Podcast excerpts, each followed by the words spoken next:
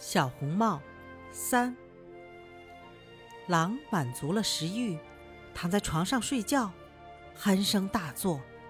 这时，猎人正好从房前经过，心想：老奶奶怎么这样打鼾？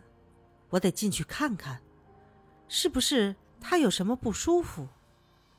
猎人进了屋，来到床前，只见狼正躺在床上。我总算把你找到了，你这个专干坏事的家伙。他说：“我已经找了你好久了。”猎人正要端枪，忽然想到，狼有可能把祖母吃了，也许他还有救。于是，猎人拿了把剪刀，把正在酣睡的狼的肚皮剪开。他刚剪了几下，就看到了耀眼的小红帽。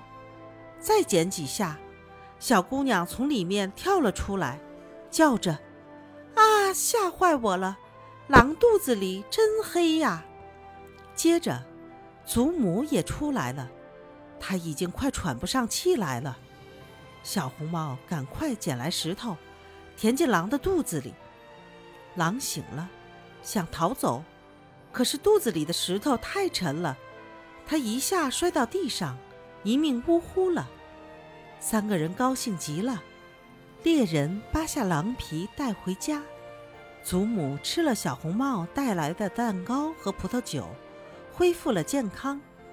而小红帽想，以后如果妈妈不允许的话，我再也不离开大路到林子里去了。